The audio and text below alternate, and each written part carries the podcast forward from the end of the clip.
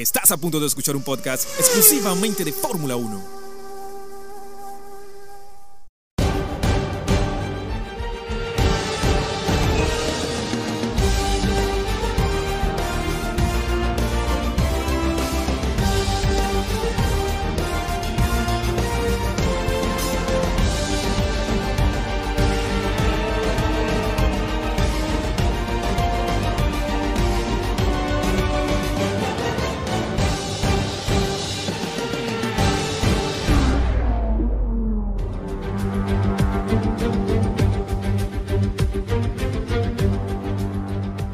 Amigos? Bienvenidos a un nuevo programa de Autódromo Radio.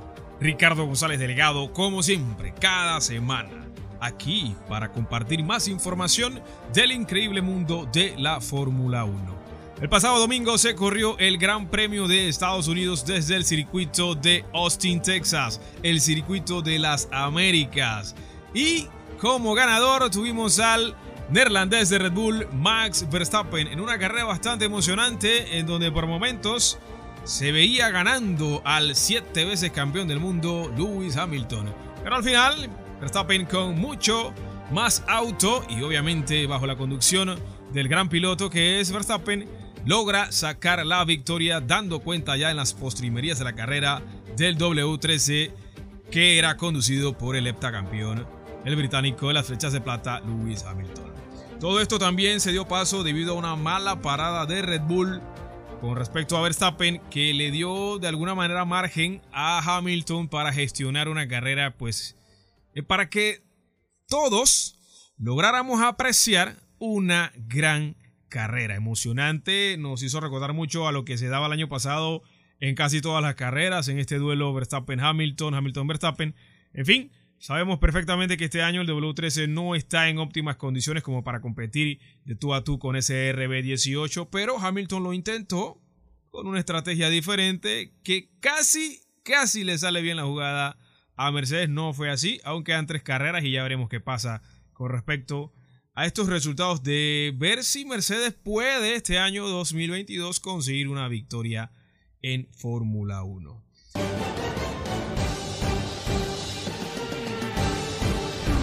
Bien, repasamos rapidito las tres primeras posiciones de este Gran Premio. Más adelante eh, eh, completamos la información con el resto de los pilotos. Victoria de Verstappen, segundo acabó Hamilton a 5 segundos. Tuvo que bajar la velocidad del heptacampeón de, para refrigerar el motor más que nada. Según esto es lo que escuchábamos por la radiocomunicación con Peter Bonington. Y por detrás en la tercera posición, gran carrera del monegasco de Ferrari, el señor Charles Leclerc, que acabó a 3 a 2,8 segundos de Hamilton. Esto recortó bastante distancia debido a lo que ya hemos mencionado, en donde pues a Hamilton se le pidió refrigerar el motor, cuidar el auto. Mercedes siempre hace esto ya. Esto no es de ahora, esto tiene muchísimos años dándose así, pero ahora hasta no llevando ventaja les toca hacerlo porque es un hábito ya del equipo dirigido por Toto Wolf. No en todas las carreras, ojo, hay unas que hay que apretar hasta el final. Ellos saben en dónde dar esta orden de equipo. Bien, eh, accidentes sí, hubo más de tres safety car en carrera y raro en Austin. Generalmente no se da mucho auto de seguridad, pero en esta ocasión sí tuvimos. Por ahí el de Valtteri Bottas, también tuvimos el safety car protagonizado por Lance Stroll y eh, Fernando Alonso, que a las postres hubo sanciones después de carrera. Esto ha dejado mucho que decir. Hay repercusiones. Haas se quejó ante Red Bull por. Eh, aparentemente, Checo Pérez tenía partes del monoplaza que resultaban inseguras para la conducción y obviamente peligrosas. Recordemos ese incidente con Checo Pérez y Valtteri Bottas cuando quería doblar empezando la carrera en la primera vuelta, por cierto. Choca con Valtteri, pierde el endplay delantero derecho checo y pues eh, Haas al final ha puesto el reclamo. Y obviamente con el retrovisor de Fernando Alonso que en carrera vimos cómo se desprendió y pues esto estructura insegura según Haas, según el, el equipo norteamericano. Contra propuesta, digo, mejor dicho, eh, ha apelado a esta sanción el equipo de la casa francesa de Alpine. Eh, ya dio declaraciones el señor Otmar Safnauer con respecto a esto. va a haber reunión de Haas y Alpine y la FIA, lógicamente. Esto ya en el Gran Premio de México que se corre esta semana, ya está a la vuelta de la esquina, en este back-to-back de carreras nuevamente. Ya hemos tenido más de tres back-to-back esta temporada 2022 y esto es positivo para el automovilismo, claro que sí. Imagínense tener dos fines de semana seguidos y hasta tres hemos tenido de carrera de Fórmula 1. Bien, el Gran Premio de Estados Unidos y ahora llega el Gran Premio de México desde el Autódromo Hermanos Rodríguez, desde Ciudad de México como tal. Eso es la fiesta de la Fórmula 1, es una carrera alucinante. Tuve la oportunidad de estar en un Gran Prix de México y les puedo decir que es otra cosa. Decimos acá otra liga. Imagínense la oportunidad. Por eso yo siempre digo al final de los programas que no dejen pasar la posibilidad de vivir un gran premio de Fórmula 1 en persona. Es algo increíble, es algo que se vive una sola vez. Y si tienes la oportunidad de vivirlo más de una, pues enhorabuena. Bien, seguimos entonces. Oiga gente, recuerden seguirnos en redes sociales Ricardo F1 Latam y también arroba autódromo 1. Esto a través de las plataformas de Instagram y también vía Twitter. Síganos también en Spotify, porque en Spotify también puede usted seguir, seguir y dar like y todo esto normal, como si fuera Instagram, como si fuera Facebook o em, eh, Twitter, ¿no? En Spotify, Autódromo 1, también en Apple Podcast. Ahí estamos también para que usted pues esté atento, ¿no? A lo que estamos haciendo a modo de información en Autódromo Radio y en Autódromo 1 también. No hay problema con eso. Usted siga las cuentas ahí, ¿no?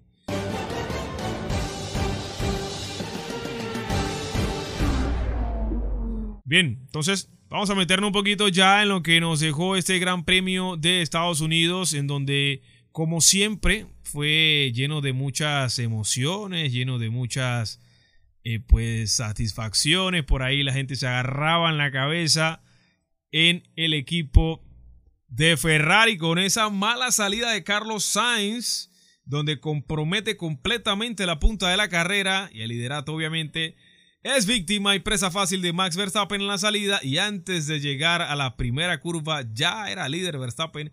Y Sainz trató de acomodar el auto y no hizo la trayectoria por fuera para tener una mejor tracción saliendo en esa curva bajando y tomar el exterior de esa segunda curva no, él quiso hacer, pues, digamos, una tijera, pero para eso tienes que girar más el timón. Pierde extracción en la salida. Vimos cómo la trazada de Verstappen, de Sainz y de Hamilton era la misma, pero inesperadamente Sainz cambia de trayectoria en la curva. Y George Russell, que venía peleando posición con su compañero de equipo, Hamilton en este caso, haciendo una trayectoria diferente, una trazada que no era la correcta, por lo menos en términos de rendimiento para él, porque al llegar a la curva le iba, a pasar factura a la tracción del monoplaza. Eh, George asume de que Carlos seguía la trayectoria de los líderes, pero y él estira la frenada. En ese caso, pues, Carlos cambia de trayectoria y no culpo a Carlos, ojo, él está al frente.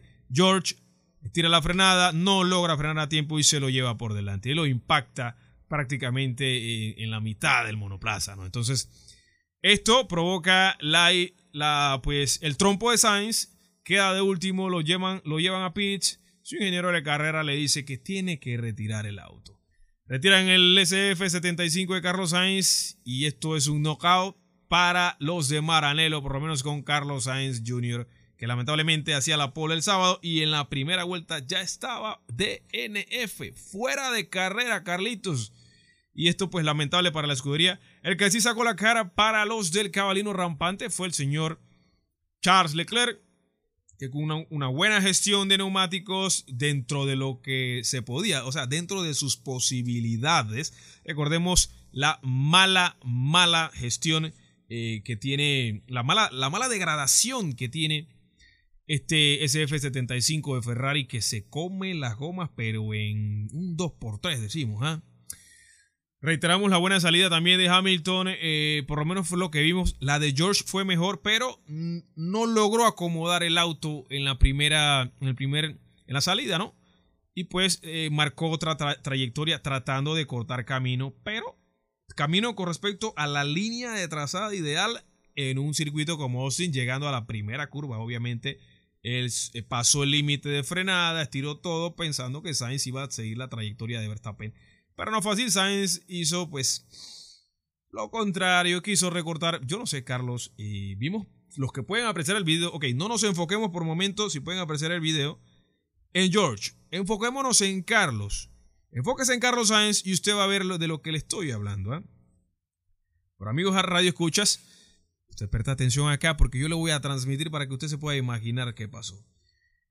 Llegan a la primera curva, delante ya había superado en la salida eh, Verstappen a Sainz, llegan a la primera curva, Verstappen por delante, segundo Sainz, tercero Hamilton y George Russell cuarto, que pierde terreno con su compañero de equipo Hamilton, estira frenada, se mete en el vértice, Max curva bien por fuera, hace la curva bien, toma el exterior, lo mismo Carlos, lo mismo Hamilton, el interior lo toma George y por esto pues impacta a Carlos Sainz. Pero Carlos ya tenía el exterior y eh, mágicamente Carlos gira a su mano izquierda tratando de ganar el exterior de la curva 2, haciendo precisamente la curva 1, imagínense, presten atención.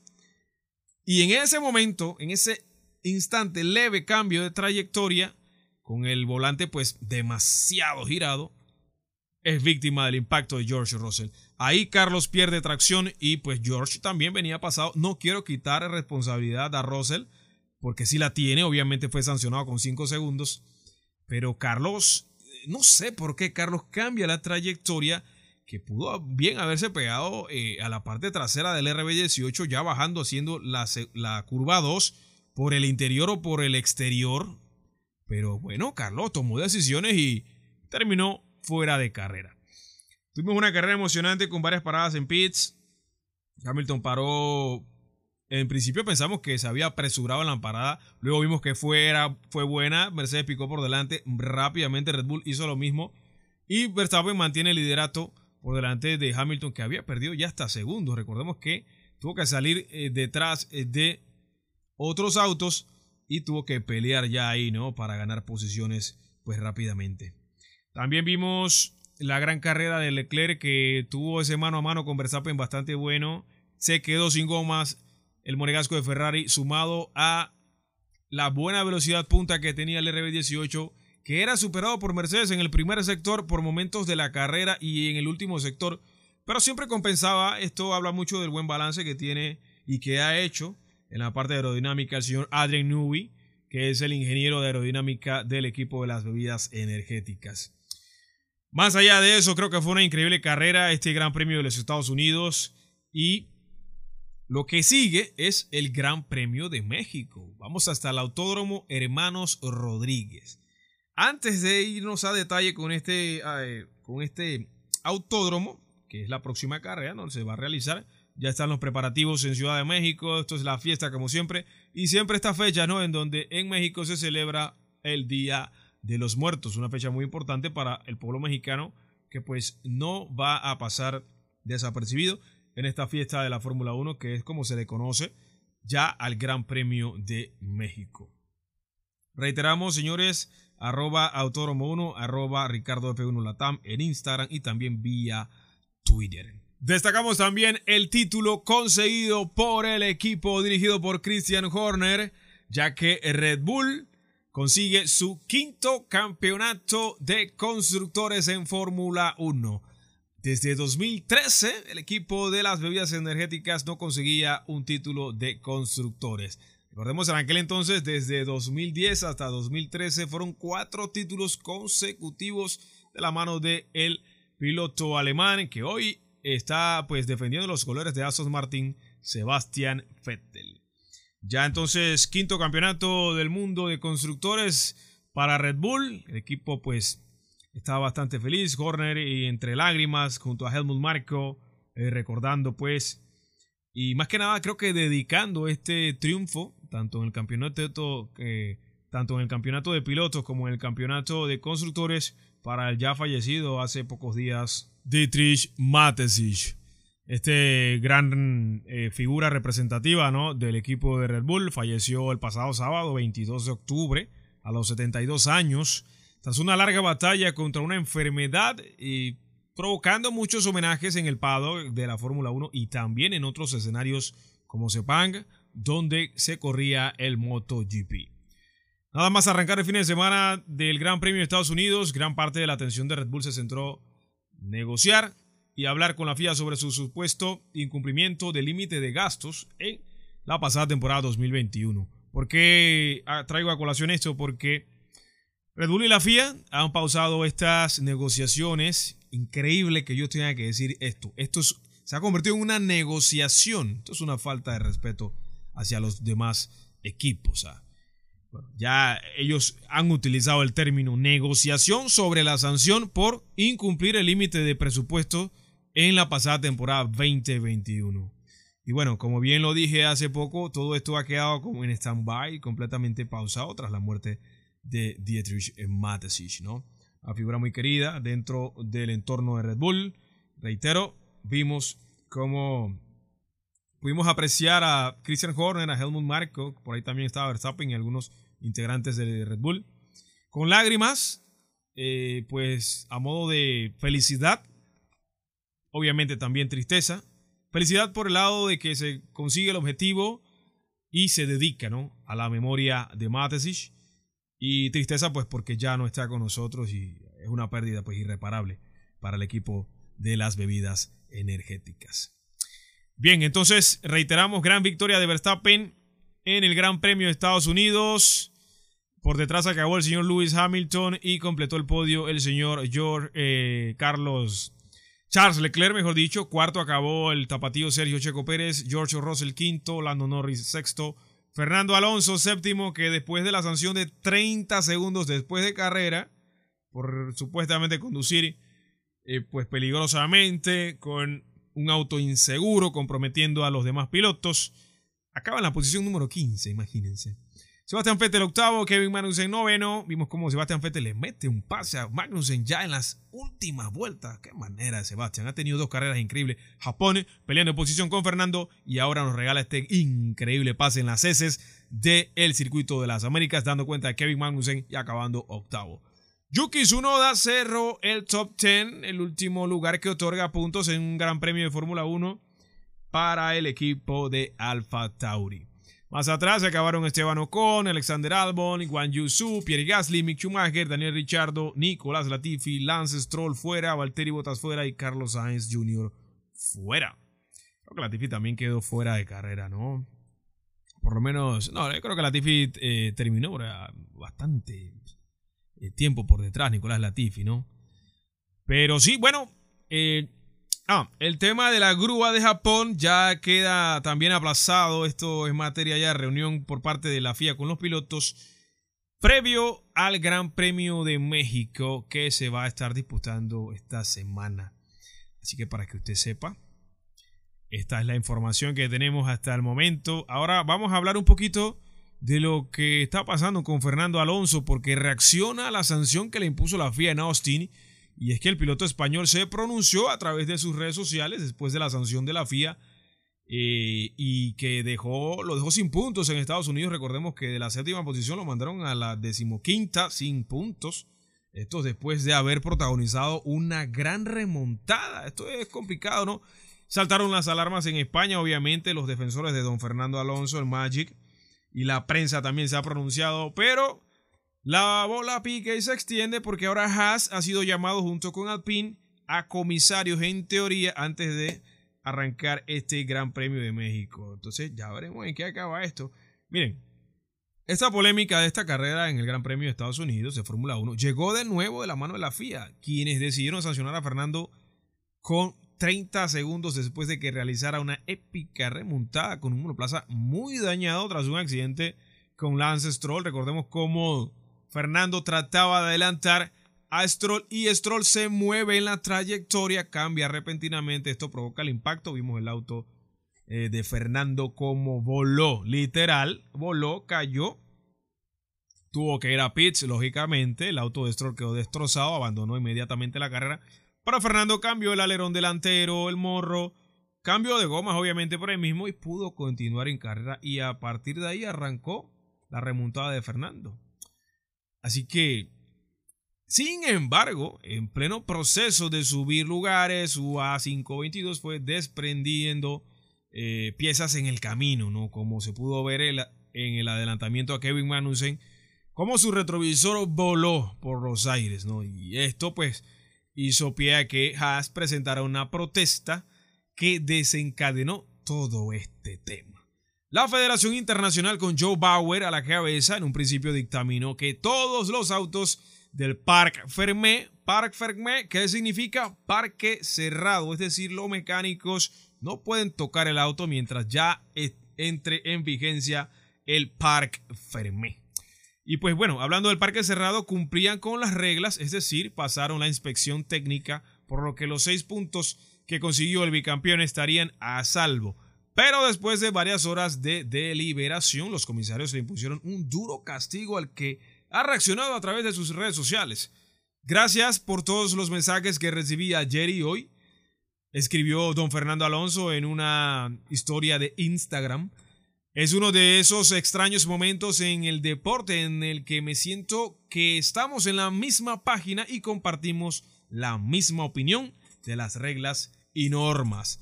Esto de alguna manera mandándole un dardo directo y sin escalas, yo diría frontal ya, de manera abierta, a los señores de la Federación Internacional de Automovilismo, lo que conocemos como la FIA que está a cargo ahora del señor Ben Sulayem.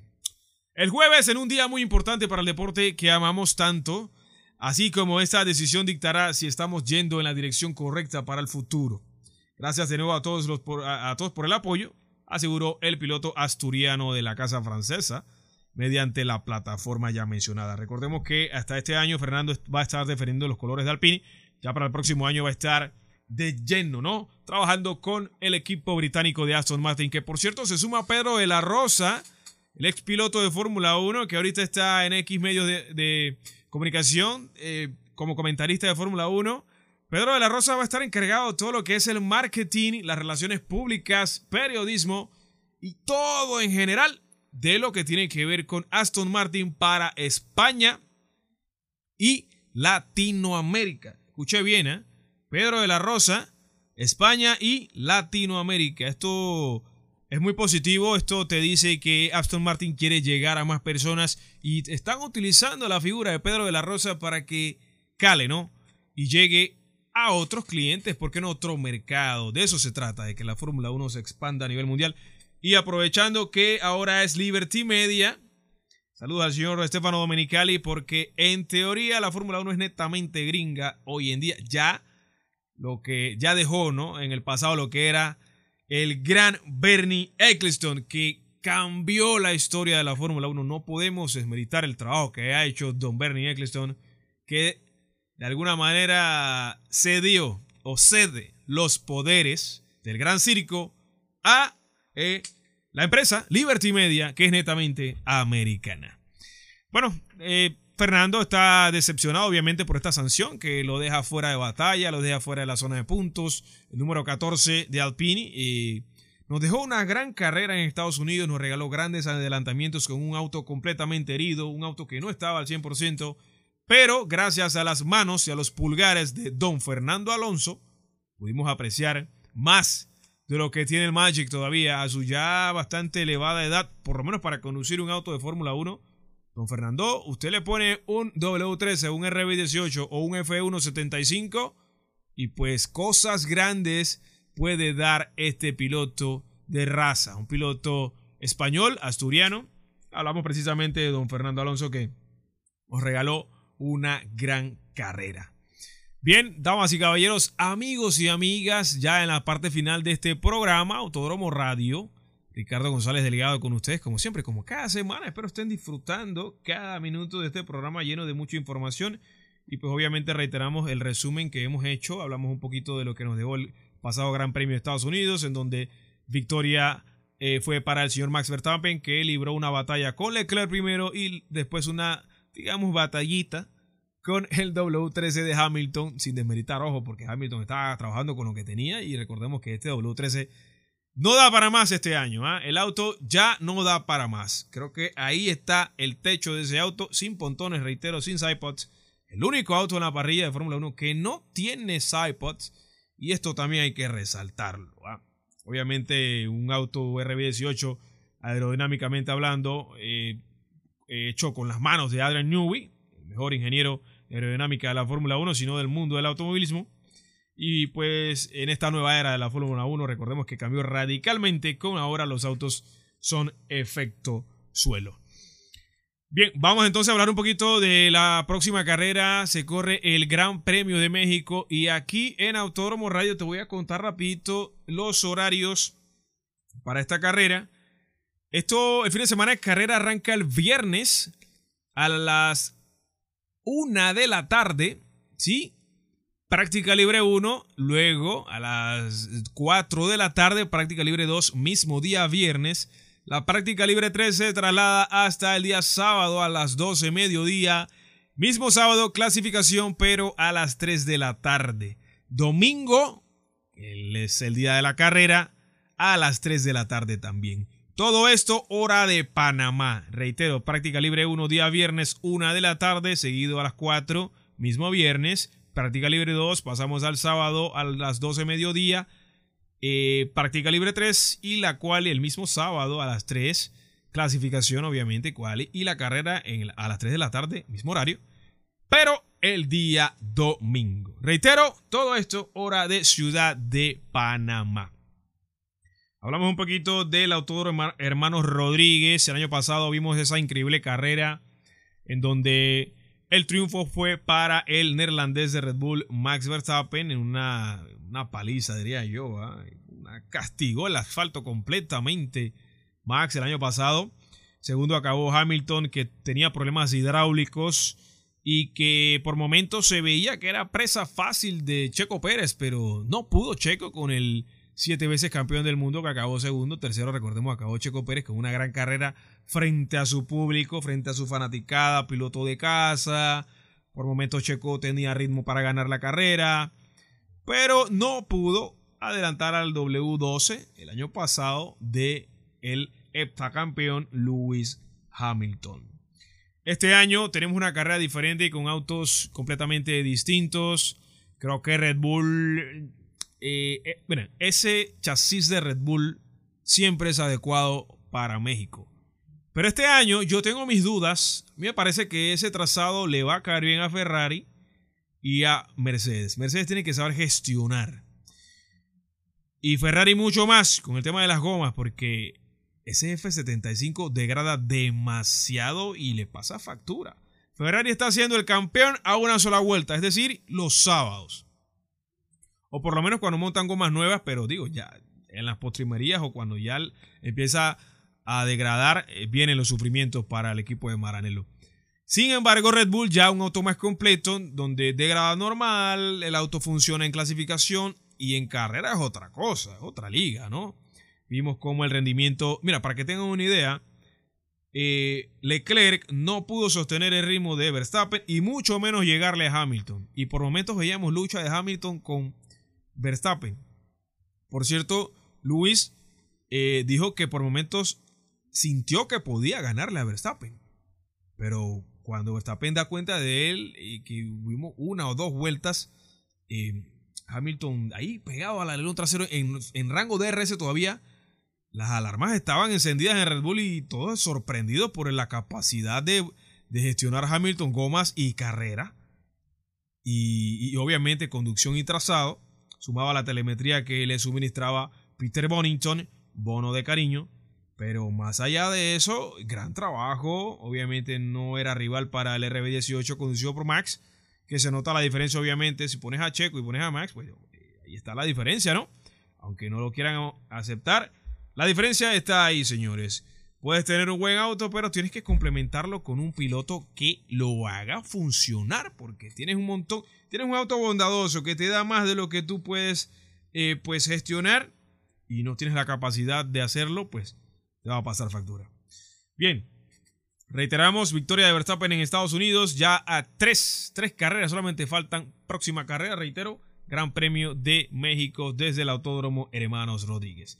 Amigos y amigas, no hay tiempo para más, hasta aquí Autódromo Radio. Espero que haya sido de su completo agrado. Síganos en redes sociales, Ricardo F1 Latam y Autódromo 1 en Instagram y también vía Twitter. Gente, no dejen pasar la posibilidad de vivir un gran premio de Fórmula 1 en persona. Bueno, hasta aquí. Chao, gente. Me despido. Ricardo González Delgado. Y será hasta la próxima con más de Autódromo Radio. Bye, gente. Bye. Y cuídense mucho.